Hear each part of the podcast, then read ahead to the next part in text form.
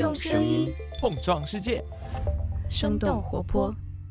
Hello，大家好，我是丁教，欢迎收听全新一集《What's Next 科技早知道》。欢迎大家来到我们今天的迪士尼品牌魔法番外篇。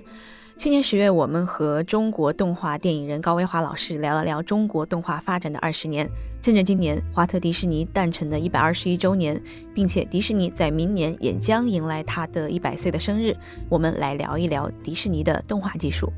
那从全球第一部声画同步的动画电影《威力号汽船》，到第一部采用特异七彩技术 Technicolor 全部手绘的彩色动画长片《白雪公主和七个小矮人》。再到全球第一部电脑制作完成的动画长片《玩具总动员》，这一百年也是动画技术不断进步的一百年。那今天的节目里面，我们请到了三位来自迪士尼以及皮克斯的中国动画师，来和大家聊一聊那些我们喜欢的动画背后的技术进步，以及他们在制作时候的故事。我想在节目开始之前，先分享一下在制作这次节目的过程当中，让我特别感到意外的。一些认知以及收获。那首先，比如大家都知道，一个动画片至少需要三到四年的制作周期。令我意外的是，其中技术开发就占到了一半的时间，大概四年嘛。从三 D 部门正式进入这个制作流程，一般来说是两年或者是两年多一点。在这个两年刚开始的时候，大概有一年的时间都是在做研发，都是做一些 development and research。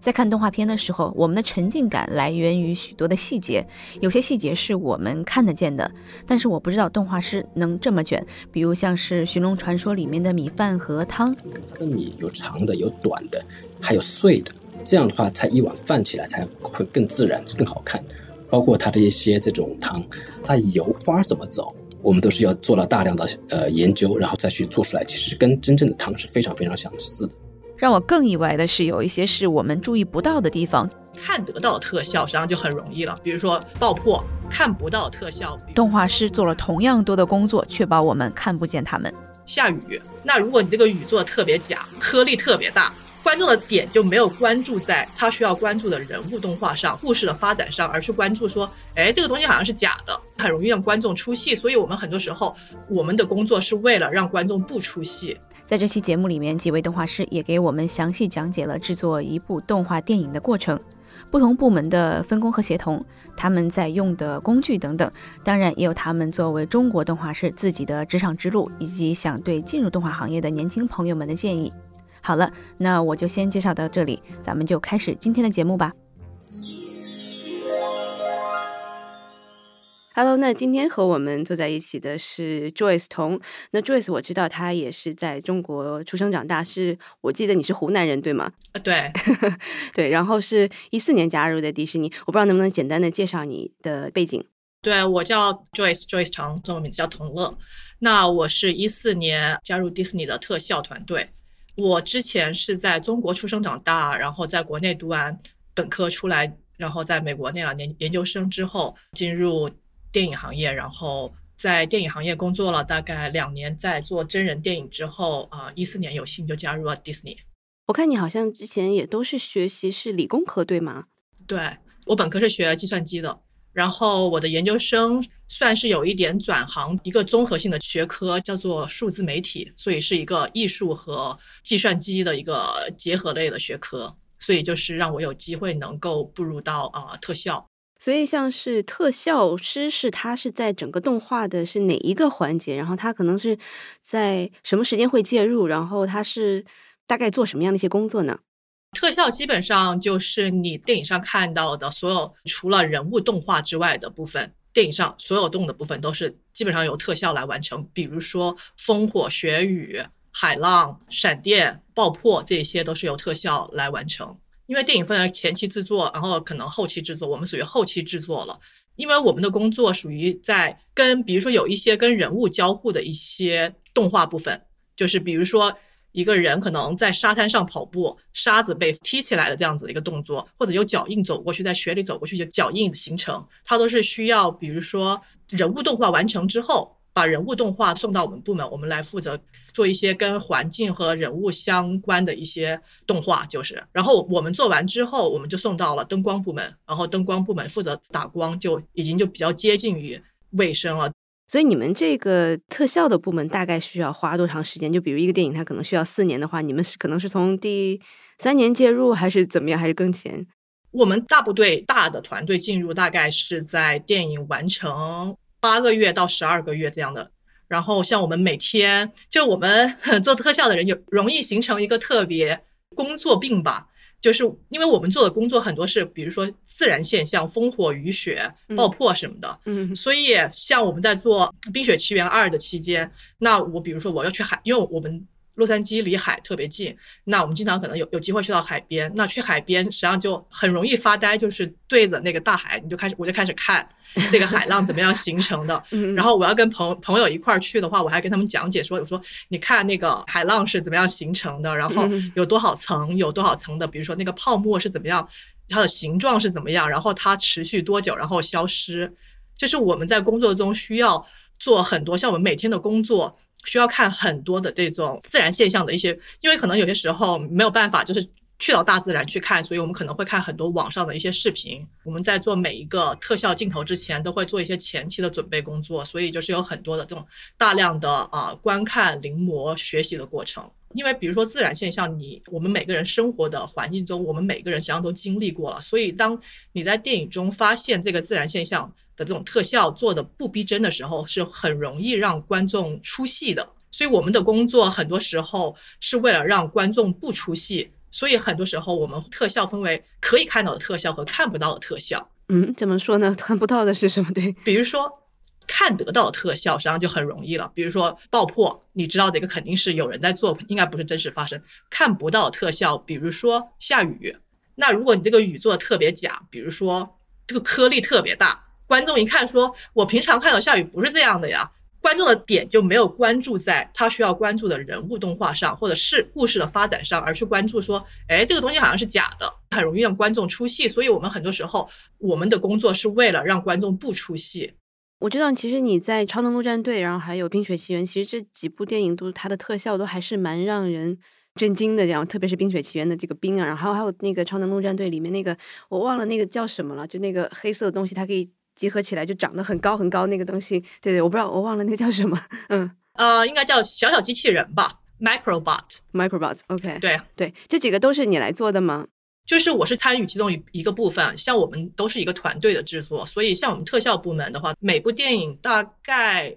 上上下下大概四十人左右。那个黑色的小机器人，那我们在前期就做了很多的研究，比如说这个机器人它怎么样可以运动，它们怎么样可以结合在一起，当它们形成大量的形成在一起的时候，它可以是直接一个像一个球一样滚动，也可以是不动的。变成一只脚走路这样子的感觉，好像是不是？对对，所以我们就要做很多的的研究，说怎么样让他们动起来，然后也很真实，让观众觉得，哎，这个东西是有可能这样子动的。那比如说那个小机器人，每一个单个的小机器人是有不同的部分组成的，它中间有个小球，然后有两旁边有两个小腿。那我们当时就研究说，哎，实际上我们早期做了一些测试，就觉得说它实际上可以翻动，它每一个单独的是翻这样子往前翻嘛。那当它可能有大量的集合在一起的时候，我们要考虑说他们怎么样让他们能够高效的这样动起来。所以做特效是一个很有意思的过程，就是我我为什么也特别喜欢，就是觉得是一个有点像工程师的一个工作，像一个图形工程师，就很像是我们的可能导演扔给你一堆乐高的玩具，然后说我要做一个大黄鸭。那我们作为特效师，我们就要想办法说，我怎么样通过这种乐高的小玩具，怎么样建成这样一个大黄鸭？所以就是一个解决问题的一个过程，跟我之前的背景也是很相关的。就是我本科的时候学的是啊计算机，就这种逻辑化的思维特别相似。就所以刚像你讲，比如说导演给过来一个想法，或者他想实现的这个目标，它是一个文字性的描述呢，还是可能也有画面性的描述？其实是需要你来从画面上面，然后从这个物理上面，然后从各种方面要把它这个完完全全的这个创造出来。常做的一些特效，基本上就是一些口头的描述，那或者会有一些简单的故事版，有一些简单的描述，一些特别创新的特效，或者是导演要求他完全知道他需要实现的是什么样。的特效的时候，很多时候我们会有这种概念设计师或者是艺术导演为我们就是画一些静态的图作为我们的一个参考图。实际上在电影播出之后，我们有就是放很多这种概念图，或者是出这种专门的我们的概念的这种的书给大家看，里面就有很多这种概念图。我们我们做特效的时候，很多时候就会有这种静态的概念图给我们，然后我们负责就是实现，不需要是完完全全一模一样，但是这是我们大概的方向，然后我们要实现怎么样把这个东西动起来的过程。所以像你刚刚讲的那个叫做什么微型机器人的话，你会先，比如说是拿三 D 打印机给它打一个可能类似的模型，然后可能是在实物上面做很多的这种可能研究之后，然后把它在这个画进去，会有这样的一个过程是吗？你你刚好问到还挺巧的是，一般我们实际上不太会，但是在这一个特效上，我们反倒是确实是有打印，我们公司有有 3D 打印机，然后有打印出来一个一个小小机器人，但是打印出来它实际上是一个。没有骨骼的，就是它实际上是一个 是一个塑料的一个 塑料不能动的，对，所以实际上只是给我们做一个参考，并没有用到。那比如像是《冰雪奇缘》里面，其实也蛮多这个画面，还是让大家觉得哇，这个好酷啊，这样的这个 这个效果出来。我不知道在那个里面的这个创作过程是什么样子的。就《冰雪奇缘二》，基本上它里面的不同的人物，实际上就表现了很多我们特效团队的主要的工作，因为它有不同的有有风有雪。风雪雨火，就不同的人物在电影中都有表现。那实际上对我们特效团队是一个特别大的挑战。那比如说我们在要做那个海浪的时候，那海浪可能你就想说，哦，那可能就直接让这个电脑你设设置一下，让它跑一个程序就好了。但是实际上在操作的时候，我们要考虑说这个海浪它必须要有多高，然后它要在什么时间点能够打下来。打下来的时候，它生成的这个浪花必须是真实的，而且它啊，让艾莎能够不至于把它完全覆盖，因为这个比例差特别大，对吧？那个海浪打下来的时候，然后这个它形成的形状，让让艾莎也能够让它能够刚好踩在这个冰块上面，然后冲过这个海浪。所以实际上对我们艺术的的导演。能够确保说，虽然这是一个物理模拟，物理的模型必须要实现它的这个水的真实性，但是它这个些点又必须要实现说，我们完全需要它在某个点形成某个形状，所以这就是一个对特效团队是一个很大的挑战。所以是怎么来解决它？就可能通过不同的这样的可能试验呢，还是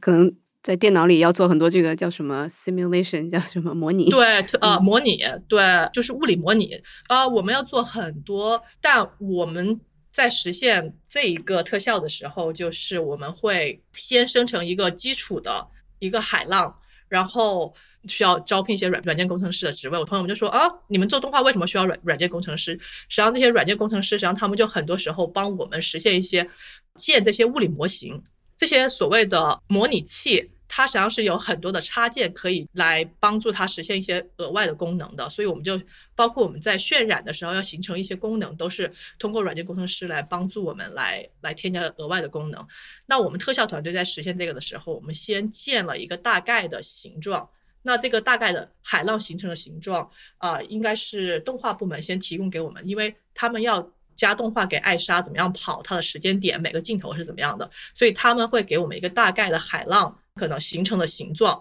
但是那个并不会是完全的符合这个物理原理的。但是我们知道这个时间点是怎么样了以后，我们接过来特效团队，基于这样的时间点，我们再来设置一些基于物理模型的的特效的水浪的形成。就是我们在做特效的时候，很多时候是要做很多层的。所以在做这个浪花形成的特效的时候，我们会做一个基础层，然后在那个基础层之上再加，比如说有水珠飞出去的那一层，然后有可能艾莎踩在那个冰块上，可能冰块飘出去那一层，或者是泡沫形成，泡沫跟着这个海浪走的时候，那个泡沫的那一层，一层一层一层的加上去，然后加这些啊小的的的部分。所以你其实一四年到现在也快十年了，有八年之久了，所以可能是。对对，如果是说可能是在工具或者软件或者技术上面，你看到有一些什么样的这个变化和这个发展吗？嗯，对我们特效上，在过去可能八年发展特别快、特别多。比如说沙子的形成，那实际上是一个很大的挑战，是非常多的小颗粒的。但是呢，你又必须要求那个沙子的每一颗小颗粒要非常的小。但是呢，如果它很小的话，那这个总量就很大。可能我想在一四年的时候，我们做沙子的时候特别困难，通过不同的一些，比如说切换镜头啊，或者是只是显示一小部分沙呀，就是没有办法大量制作沙。然后包括水浪流体动画的这一部分也是有很大的发展。可能十年前的电影，你看那些沙滩的海浪的形成，你就会发现那个逼真度实际上差了很多。就是技术的发展让艺术家们有更快的能够使用工具实现一些呃比较逼真的一些特效吧。嗯，所以技术是什么样的一些底层的这个技术的进步，然后实现了这些可能沙子啊，或者是这个水浪，它能够做得更加细节，然后做得更加快。那首先肯定是硬件的发展很快，提供了这种可能性，让我们更强的算力。对对，能够能够在有限的时间内把这些演算出来。因为我想说，我十年前的电脑跟现在电脑比起来，简直就是就是个笑话。十年前的电脑可能你跑很多程序，你根本就没办法跑起来。那实际上硬件的发展是一个在过去的可能八年到十年中间有很大的发展，让这些特效有机会能够快速的演算。那包括数学和物理模式的发展，这种运用上面也是有很大的发展，让特别是在计算流体动画的时候，像海浪啊、水啊这些，它怎么样每一个小小的的模块是怎么样动的，这样子让它变得特别的呃逼真。然后你觉得未来可能哪一些技术或者哪个方向的这个进步，或者是问题的这个改变，可能会让你更加有效率，或者做出更好看的这个特效来？啊，渲染更加逼真的渲染。运算速度加上去之后，就更有可能在实现实时的渲染。那我们现在的很多都是，就是我要坐在电脑前，然后再等，可能等上一个小时、两个小时，这一帧渲染完了，说哎看的不错，然后我再渲染下一帧。那可能在未来，我觉得这种实时的渲染，就是我也觉得说，哦，我把这个东西设置完之后，我马上在电脑上可以看到。那 Joyce 最后我想要问一下，就是如果可能是想要成为。像你一样，然后动画师，然后在动画行业里面工作，你会有一些什么样的建议呢？呃，首先要有个自学能力。像我们很多同行，包括我自己，也是花了很多时间，大部分都是所谓的自学成才。早期的时候，我基本上是靠看一些网上的教程，然后自己测试。我所谓的自学，并不是说你可能就是看教程的能力，而是就是呃举一反三的能力。而且作为想要进入这一行的年轻人，就是也要。接受可能就是并不是你想象的那么光鲜亮丽的。说，哎，我学了这个，我马上就可以成为制作电影的大咖。很多时候的工作时长就是很很疯狂的。所以就是要进入这一行的年轻人，可能也要做好这样的心理准备。实际上是一个，并不是你想象的一个很光鲜亮丽，然后很在电脑前坐一坐，然后我就可以啊做出来一个特别漂亮的东西。就是任何事情都是一样啊，也是一个很花时间来学习的一个工种。而且我觉得对我而言，我刚进入这一行的时候，我特别吃惊的一点就是，哇，坐在我旁边这个人居然是做可能。奥斯卡获奖大片的人，然后他会毫无保留的，就是跟我分享他的经验。特别在迪士尼，我们大家之间这种分享的精神、合作的精神，实际上是就是让我觉得特别佩服的。大家，我也就是希望以后年轻人如果能够走入这一行的话，放低自己的位置，向其他人请教，就你自己也是多些分享给别人，这样子有更多的团队合作的一个过程吧。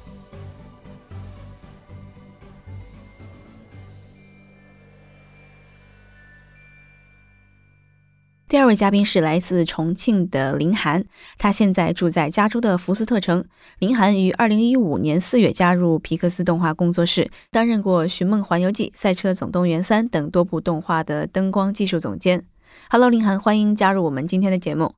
你好，我很高兴。我觉得想请林涵先帮我们介绍一下这个灯光是什么样的一个岗位，在整个动画的制作过程当中，我看您是这个灯光总监是吗？是，我是东光部门的技术总监。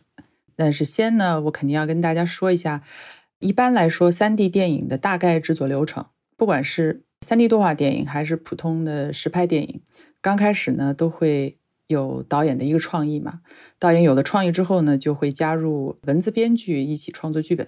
等这个剧本得到批准，就会正式进入 3D 制作流程。3D 制作流程的第一个部门呢，我们叫 Storyboard。也叫分镜或者故事本，这个流程呢，就是把文字剧本做一个可视化的表现。会有一些 story artist，他们会画一些故事本草图，这些草图里面呢，就包括了基本的场景设置了、镜头的构图和主要人物的一些呃位置等等。有了这个基本的故事本之后呢，人物设计 shading 和建模 modeling 就会开始进行人物的 3D 模型创建和材质设计。在这个故事本和人物建模、材质创意这三个部门呢，一般来说是同时进行的。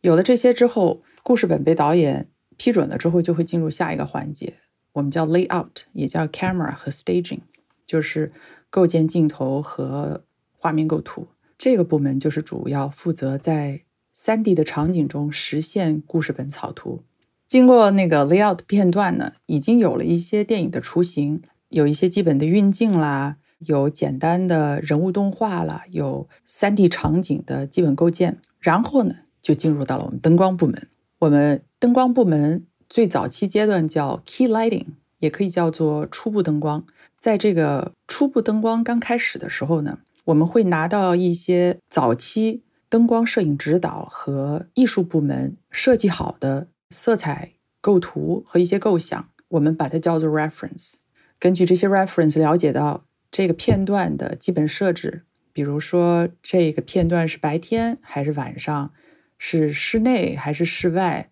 人物的情感状态是怎么样的。有了这些信息之后，就可以开始设计主要光源在哪里，怎么样规划我们的灯光结构，怎么样设置不同的渲染分层。在设计完之后呢，就开始进行实时操作，在 3D 场景中加入灯光，设置不同的分层渲染，最后用 Nuke 这个合成软件把不同的层级结合在一起。在我们做这个灯光设计的过程中呢，其实人物材质啦。特效啦，动画、骨骼绑定都是同时在进行的，所以你可以看到画面是同时在各个部门之中越来越精细化，最后成为了大家在荧幕上看到的最终效果。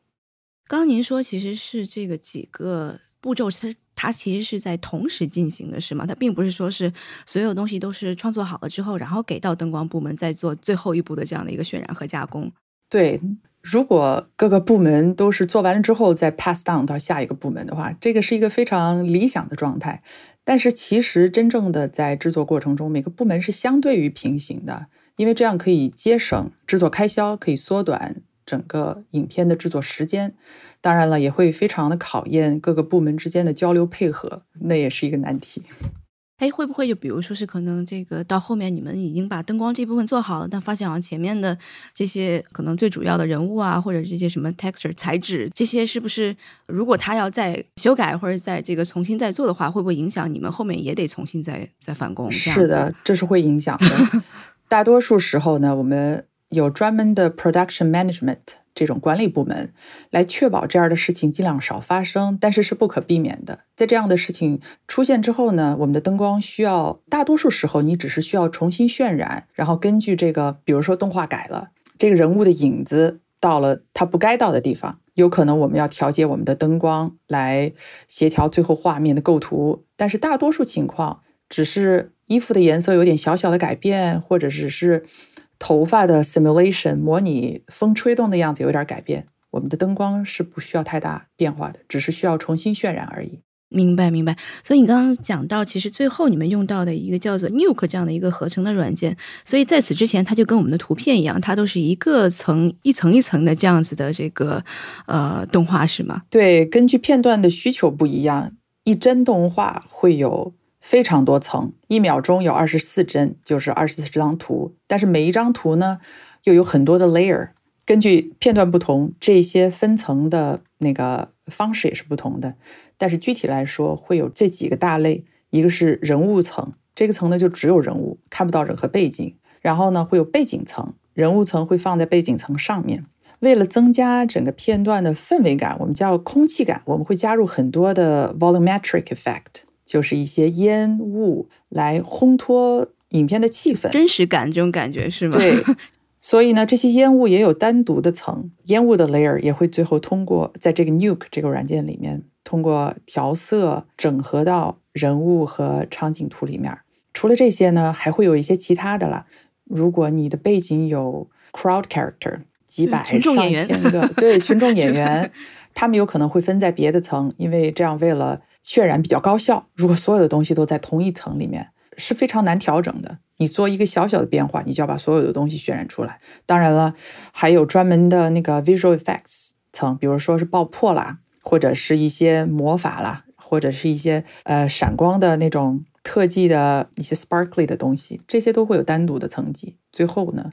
都会在 Nuke 这个软件里面整合起来。这个也是我们灯光部门负责的。我不知道，可能从现在的一个技术角度的一个发展，有没有把这个时间给缩短到比较一个比较好的这样的一个时间范围吧？嗯，渲染是三 D 动画的一个很大的一个门槛儿。以前啊，三 D 电影有很多的难题嘛，比如说渲染毛发、半透明的流体、烟啊、雾啊，但最后都被解决了嘛，因为有很多的 researcher 给出了越来越多、越来越复杂的算法来模拟真实效果。但是呢，这些算法呢，就增加了渲染时间。渲染时间是动画制作非常大的一个门槛，也是制作费用中很大的一块。现在三 D 从业人员呢，像我们 lighter 啊，lighting TD 灯光师，对实时渲染的要求也是越来越强烈。有很多的三 D 引擎有很多突破，比如说 Unreal Engine、Unity。但是对于我们这样的电影动画制作公司呢，我们对细节要求的非常极致。所以呢，这样的实时渲染的引擎对我们来说用处还是不是太大。这个是技术上有待提高，也是 Pixar 一直在努力的一个方向。怎么样把渲染时间缩短，可以让各个部门的 TD 实时的看到自己的工作进展，不需要说我调了一点灯，我要等一整天之后才可以看到自己的画面。这一直是个难题，我觉得慢慢的在进步，但确实现在市场上有很多这样的三 D 引擎已经可以做到实时渲染了，只是因为对细节要求不一样，所以每个工作室运用程度也不一样，我们还没有用到这块儿。所以现在其实主要的这个创新是在 Pixar 内部的，我们在根据自己的需求在不断的在开发新的软件，其实利用外部的还是没有那么多，是吗？对我们，我们现在灯光组其实用的 Katana、Nuke。也是行业中的主流灯光合成软件，但是呢，因为我们有自己一些特殊的要求，所以呢，我们的技术部门还是在为这些软软件做很多很多的插件，专门为 皮克斯。我以为你给他们提一些建议，让他们是的，我们一直是有这样的交流，但是呢，因为他们的客户也不只是我们一家，他们要把自己的资源放在可以 benefit。更多众多客户的这种这种课题上面，这个其实是一个难题，但这也是我工作作为那个 lighting tech lead 的工作之一，就是因为每一部影片它有它自己专门的视觉风格嘛，所以在早期的时候，我们根据这个视觉风格，就会要思考我们需要一些什么新的工具，什么样新的渲染技术，然后呢，我们会和 renderman 和我们的 tools department 一起讨论。工具部门，工具部门其实就是为我们提供这些插件啊，专门适用于 Pixar 工作流程的插件的这个部门。我知道您也是这个在 CMU 也是读的这个就技术背景，所以我不知道可能是在。灯光师的这样的一个岗位是一半技术，然后一半是这种可能是在审美上还要有一定的功底，是吗？所以这个还是比较综合的这样的一个岗位。对我认为，灯光部门是整个电影制作过程中一个非常结合艺术和技术的这么一个环节。我周围的朋友、同事呢，也是来自于不同的背景里，有一些是偏向于更技术的，有一些呢就是非常有创造性，更偏向于艺术的。就是这么一个站在这个 艺术和技术中间的这么一个环节吧，这也是我为什么那么喜欢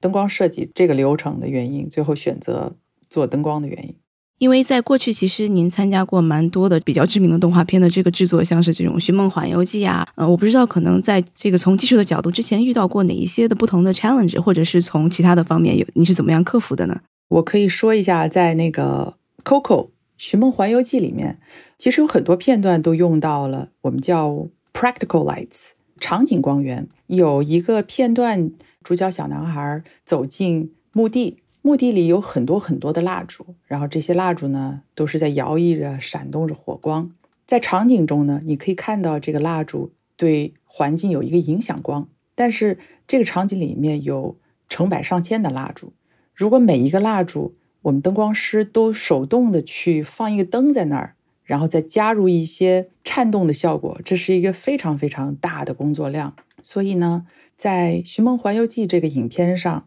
我们开发了一个叫 Light Array 系统。这个 Light Array 系统呢，就可以帮助我们在每一个我们需要的模型上自动的生成一个光源，可以给这个光源加上这种闪烁的效果，让它看起来像是摇曳的烛火一样。这样大大的节省了灯光师的工作时间，然后呢，也可以给画面增加真实感，丰富这个画面的层次，而不只是死板的几个大灯。如果你们有机会重新回去看《寻梦环游记》的那个墓地的情节，你会看到前景有一些特写灯光，呃，在背景里面有成百上千的这些小点儿，也是在为环境渲染做着很重要的贡献。其实是不是每一部电影里面，他可能都会遇到一两个这种难题或是挑战，然后他可能就是当被解决了之后，可能会在下一部电影当中，他就可能会就更加真实，然后更加生动。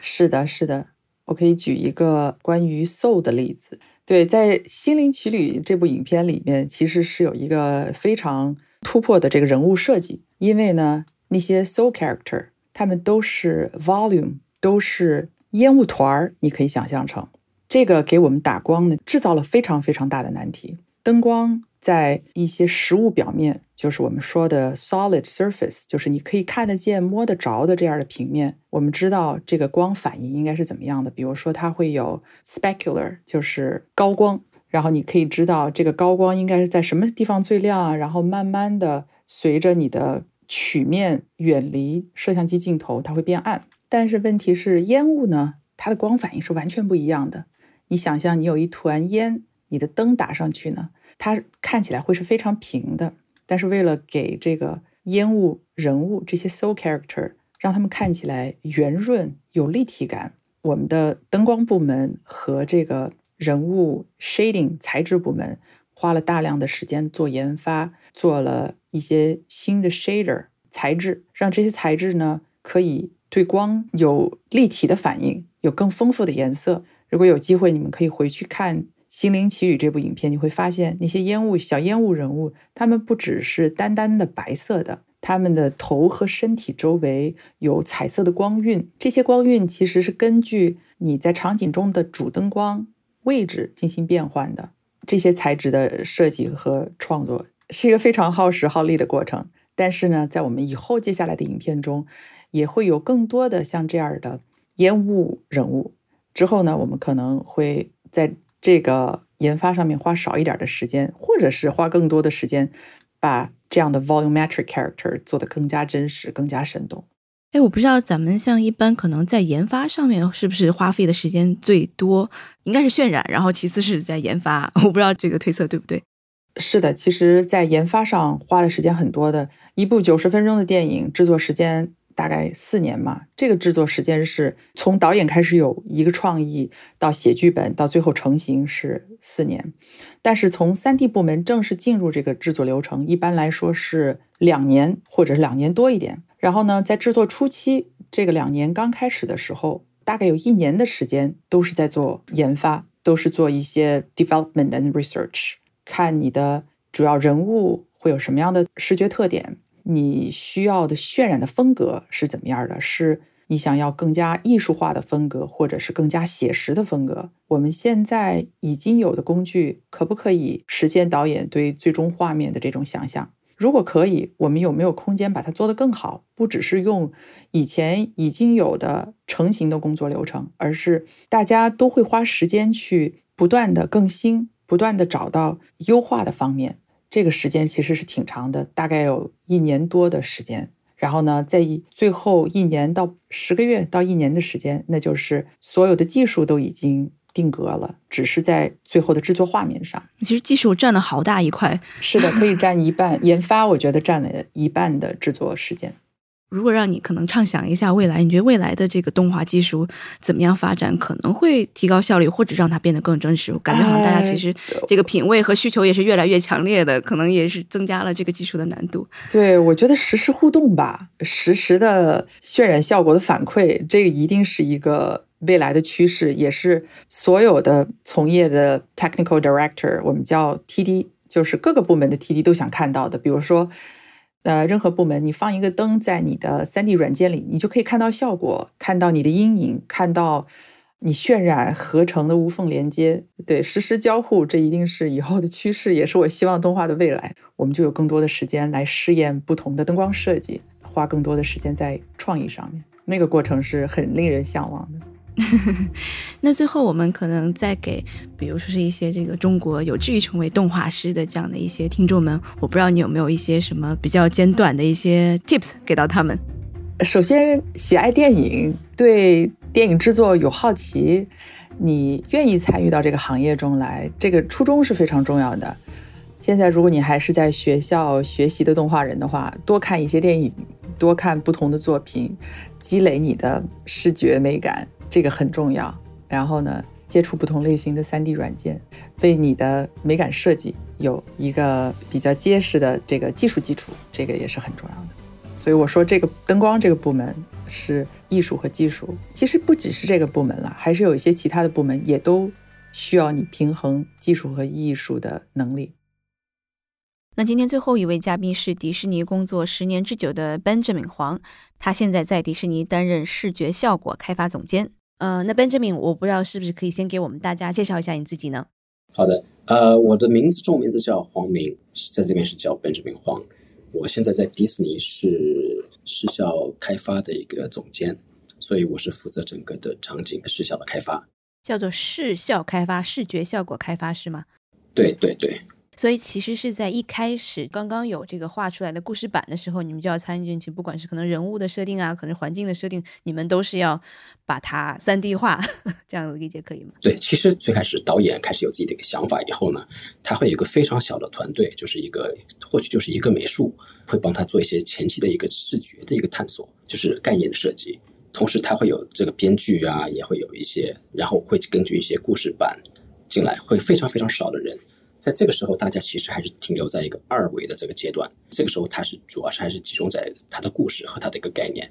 等到慢慢慢慢就是进入到一个制作的阶段的时候，我们就需要去跟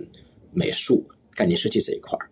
去跟他们一起合作，去整个开发整个的一个片子的一个，不管是环境还是人物，它的最终效果是什么样子，是在这个阶段完成。所以好像您一开始是在在灯光部门，然后后面又变成了视觉效果，是吗？还还有您还在哪些部门工作过？嗯，对我其实很早之前是二零零六年的时候在迪士尼，那个时候的我的第一部片子在迪士尼是《遇见罗宾逊一家》，就是 Meet Robinsons。那个时候呢，我是灯光师，后来就是慢慢慢慢进入到《无敌破坏王》第一集的时候还是灯光师，然后慢慢进入呃后期的时候，我从《超能陆战队》的时候开始。就是也非常有兴趣做一些视效开发，所以那个时候就和视效开发团队就是咨询他们是不是可以参与进来，就是制作。因为那个片子我自己是非常非常喜欢。那在这个不同的这个角色这几个岗位，他们类似的和不同的地方有哪些呢？在进入到灯光的时候呢，它其实更多是一个把控它整场的气氛。它那个时候它的整个的片子的调性已经定下来了。就说他的这个环境、人物的长相、环境的是什么样子，他能做是帮这些环境和人物进行加分，包括镜头进行加分，让整个的这个镜头看起来更美。视效开发在这个阶段其实有很多的测试，也就是说这个方法也许不行，或者这个看起来样子确实不行。所以说我们每一部动画片其实有需要做这么一个步骤，叫做测试短片。这个测试短片其实就是给我们各个部门在一起，其中非常非常重要的部分就是视效开发这一部分。去定义我们全片的这个样式是什么，到底有多归纳，或者是到底有多写实，在这个阶段要把它定义下来。就好比说《冰雪奇缘》，它的这个风格和《超能陆战队》的风格其实都是不一样的，所以它就是通过这个阶段跟导演一起配合，寻找我们最后想要的这个画面效果。那这个阶段大概是需要多久的时间呢？是不是在所有的其他东西都还没有出来之前，就正式开展之前，这个东西得先确定了？对它其实很早期，大概是至少要半年以上，也不是说这个半年以后就是做完这个短片以后就完全定了。其实会根据这个去做一个评估，看看是不是有些地方需要更改进，或者有些地方需要更扩大放大。就这个其实还是一个百分之八十的完成的工作。做动画片是一个不断的完善的这么一个过程。就其实好比说在《超能陆战队》当初我们在做视角开发的时候，发现它的这个整个的风格会太过于卡通。后来我们就进一步去增加了一些写实感，所以让观众会更有一些联系，会感觉到这个城市和这些人物会跟他们所经历过的旧金山和日本是更相像。我不知道这个可能是在动画师之间会有一个这样子协同的工作的软件吗？还是因为好像说是像这个视觉效果要跟这个导演部门，可能还要得跟后面的这些部门一起来协作的话，我不知道最核心的这样的一个协作的软件还是几个软件，然后它是什么样的一个软件呢？在做三 D 动画或者是三 D 软呃游戏，这个其实我们有个比较共同的一个平台吧，叫做玛雅，它这个玛雅是一个商业软件。可是基于这个平台，各个部门它会开发出自己不同的一个软件，特别是迪士尼自己，它会开发自己的不同的各个部门不同的插件。譬如说灯光组，它会有自己的一个灯光的一个插件；像我们的这个视效开发，我们会有自己的工具。当然，它也有特效组，就是上次你可能呃采访的另外一个，他们会对对对，enjoy，他会用他的一个更商业的软件叫胡迪尼。当然，它里面会有更多的他们自己的一些插件。同时，其实我们在于制片方面的话。它会有一个工具叫做 Shotgun，就是追踪的一个工具，它是追踪各个部门的每个人员他制作的工作量、完成进度，他到哪一步或者在哪一个里程碑的时候，他要完成某一一部分工作，它是通过来这个来追踪。那从你从可能开始加入迪士尼到现在，然后这中间会有一些工具啊或者协同之间的变化吗？呃，有的有的，其实挺大的一个变化，特别是从第一集的《无敌破坏王》开始，到后来的这个《冰雪奇缘》。其实这两个片子其实是一个早期的渲染，就是 renderman 这个工具的阶段。到后来慢慢的时候，它会有一个 Disney 自己开发的一个一个这个渲染工具。这个渲染工具是一个光线追踪的渲染工具。所以从超能陆战队开始，就会发现整个的画面的通透感会非常非常的好，亮度、它的饱和度，包括它的一个物理的真实效应会非常非常的好。就是我们的软件工程师会一步一步的，就是更新到现在最新的这个魔法满屋，所以它的这个画面效果会比再回到之前看它的《无敌破坏王》是完全是不同的一个级别。呃，我不知道在迪士尼动画部门是多少的同事是这个技术背景的。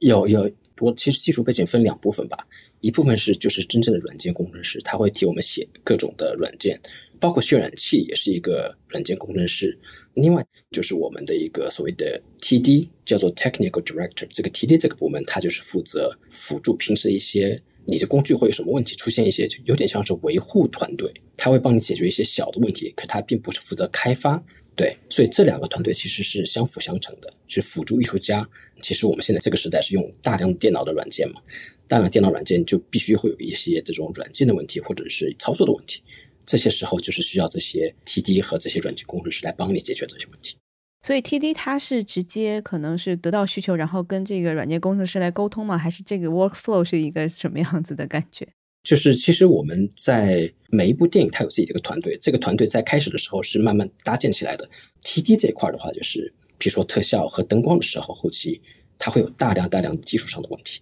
它如果解决不了的话，我们就需要回到这个软件工程师。去怎么把这个软件去做得更好，特别是像呃渲染《冰雪奇缘》的时候，或者是像在渲染《疯狂动物城》的时候，大量的植被，去怎么完成这些渲染？所以这些软件工程师是需要进来去优化这些渲染器。就说当每个镜头看到植被，不管是树、花草的时候，不是让它静止在那边一个死的树和花草，我们是让它始终在微微的颤动，就是它地上会有落叶被一阵微风吹起来。它的草会轻轻的晃动，动物身上的毛也是轻轻在颤动，包括远处的树叶也是在轻轻抖动。这些其实都是要进行一个测试，因为大量大量的，如果背景大量的树都在这么动的话，会造成我们渲染器是渲染不动的。因为我们现在已经苛刻到什么程度，就树的倒影在地上，阴影也是需要动的。因为有了这样的要求，所以它的软件工程师会继续要去优化它的渲染引擎，在这个规定的时间范围内，可以把每一帧都完成。在之前的这些工作是没有办法想象的。我们在制作《疯狂动物城》的时候，其实，呃，经历了过了很还挺多的事情。其实从早期来说，啊，它的故事是不完全不一样。我不知道是国内的观众是不是知道这个故事的它的一个变化过程。它早期其实是尼克是主角，而不是朱迪，因为尼克的这个人物，他的工作在那个时候他只是一个游乐场的老板。因为早期的《疯狂动物城》定义是说。这个疯狂动城分成两派，一个是捕食者，一个是被捕食者。就是在捕食者的他的脖子项圈上，他会有一个有点像是电击项链，就是为了控制这些捕食者。当他们的情绪波动不稳定的时候，这些电击项链会电击他们，他们的情绪是非常压抑。所以尼克他可以帮你搞到伪造的这个病人证书，这些所谓的捕食者，老虎啊、狮子、狼，他会去临时把这个项圈拿下来，因为他有个伪造的医疗证书。然后他拿下来的时候，他可以进入到一个所谓的叫做“疯狂时代”的一个游乐场，尼克就是游乐场的老板，这些动物可以在里面尽情的狂欢呢。就是尽尽量 对，就尽量的 去展现他们的兽性，就在这里是发泄的地方，是早期是这么一个故事的概念。可是由于就是我们后来一步步的进了到了第四次的试演的时候，大家看的时候发现这个呃所谓的一个社会的阶级的对立，其实让大家其实看起来并不觉得很开心，并不是很喜欢，相对太过于直白了这个阶级对立。其实那个时候已经制作十分钟了，全片团队决定及时刹车。更改剧本，然后把 Judy 变成了主角，所以后来的话，他们的这种隐匿的这种社会的这种歧视，其实变得非常隐晦，更像是我们现实生活中的这些，所以大家看起来会更加的感同身受。所以早期我们做了很多很多的一些呃视效开发的一些场景啊，包括人物，人物其实还好，主要是一些场景最后都已经没有办法再用了，因为我们的故事改变了，所以必须要在很短的时间内重新去制作出来。对，那段时间也是非常的、非常的痛苦，制作的时候 压力很大。对，我看好像您是在国内读的本科是吗？对，那个时候是学平面设计专业。其实，在国内那时并没有动画专业。这些年的话，国内的动画专业是非常非常的好。在那时候还没有，那个是学了平面美术设计以后，决定是。呃，来美国进行深造，刚好就去了旧金山艺术大学，这里刚好他有的电脑动画专业。这边研究所毕业以后，我第一份工作其实并不是在美国本地，是在多伦多，公司是动画片叫做《荒野大逃亡》，英文叫《The Wild》。制作完那个电影后，就是二零零五年零五年底，迪士尼好刚好有一个新的项目，就刚好请我回来，回到洛杉矶。嗯，当时是什么样的一个心情？嗯，那是那绝对是感觉中了头奖的感觉，非常非常兴奋。啊，其实真的没有想到能够参加迪士尼，心里一直想，那个时候如果能找到一份就是类似于电脑动画的工作，其实就已经很很不错了。那个时候在零六年的时候，其实并不是很好找工作吧？那个时候，呃，当时其实也是花了很多功夫去准备自己的作品集。制作的这么多部动画片里边，哪一部你可能觉得是印象最深刻，或者是可能更加 relate 你自己的这样的一个经验呢？最近的就是负责整个视效开发的片子是《寻龙传说》，对我来说，我也是个人是也是放的心血是最多的吧。因为在这部片子，确实也是因为非常基于我们亚洲文化的一个这个片子，我花了非常非常大量的心血去做研究，去跟团队里讲。这个亚洲的文化，它的一个环境是什么样？它的一个植被状况，它的一个物理条件，它的一个人文习俗是什么样子？所以你会看到很多它在里面的食物，它的一些植物，它的建筑的一些特色。我们花了大量大量的心血去做很多细节。其实迪士尼的片子，你会仔细看，它其实里面有大量大量的细节。对你现在说的时候，我就能想到，就是在那个水面上面，然后有这个小的市集，然后那个船上面可以做饭，对对对，那个画面感非常的强，对对对。对我们其实最后精细到饭粒都会有三种饭粒啊，哇，有正常的长米，包括一些碎米，就是一碗饭中间的米。因为东南亚的米是更长一点的，对吧？就不像咱们东北大米是更短更圆。对，而且它会有不同的形状，也就是说它的米有长的，有短的，还有碎的。这样的话，才一碗饭起来才会更自然、更好看。包括它的一些这种泰国的那个叫什么同阳贡的这个汤，包括它油花怎么走，我们都是要做了大量的呃研究，然后再做出来。其实跟真正的汤是非常非常相似的。还有一个非常好的细节跟你讲一下，就是当 Raya 他手上拿着一碗汤，就是这个辣汤的时候，他晃动的时候，汤晃动时，它旁边会留一些油花，会慢慢慢残留在碗边。这些细节都是我们会做到的。哇，好想再去看一遍。对，所以其实我们花了很多很多细节在这些上面。我们一直说我们是过于的注重细节，到最后其实我们自己都觉得，特别是在灯光最后我们叫复查的时候，就很多很多情况发现一个非常小的点，就是一个小亮点在屏幕的某一个角落，我们都会必须把它去去抹掉，就是不会让观众突然一下闪一下的感觉，已经疯狂到这个程度。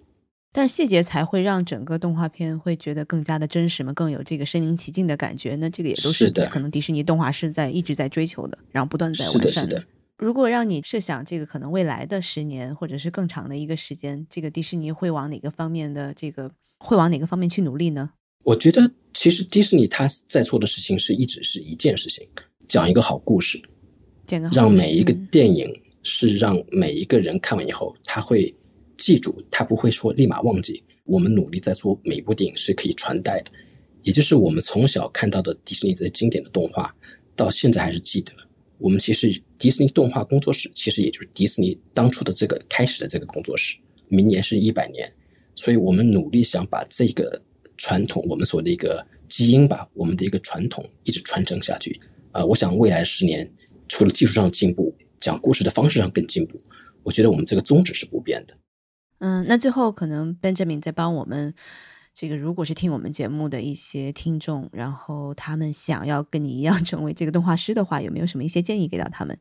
做好一个动画师，他并不是说学好去怎么去这些软件，它的最重要的一点是去学会去怎么讲故事。不管你是做哪一个职位，不管是你是这个分镜师，还是灯光师，还是建模师，我觉得最基本的就是一定要把美术的基础做好来，就是把或者是会讲故事的这个能力先做好来，而不是说去努力去学某一个软件。其实那个是是错误的方法。在工作中都可以学得到，可能最基础就是一个审美美工的能力，然后可能讲故事能力是核心的。嗯，对，讲故事的能力和培养你的眼睛的审美能力，这是最最最重要。尽量去解放你的你的想象力。其实我们不缺的是画的好的一个美术师，当然美好的美术基础是必须的。其实更多是你的想象力，学会去讲一个好的故事，更动人的一个故事，我觉得是最重要的。好的好的，那今天非常谢谢 Benjamin，然后帮我们好谢谢谢谢整个迪士尼这个你的这一个部分的工作。嗯，好的，谢谢。好的，谢谢。这期 What's Next 科技早知道就到这里了。听完之后，如果你有任何的想法，欢迎在评论区里面给我们留言，我们每一条都会认真的看。如果你喜欢我们的节目，请记得给我们五星或者好评，分享给更多的朋友，也会对我们非常有帮助。你也可以单独写邮件给我，邮箱地址是听 t i n g at 声点 fm，我都会一一回复。那同时，公众号和微博也可以搜索“生动活泼”，声是声音的声。节目相关的更多信息会在公众号里出现，微博和公众号都会有不定期的福利给到大家。如果你想要跟我们更加紧密的讨论和分享，或者想要认识和你一样有求知欲的新朋友，可以加入我们的微信群。进入听众群的方法是在公众号文章中扫码添加，或者是公众号后台回复“科技早知道”即可获取邀请码。期待你的加入，我们下期见。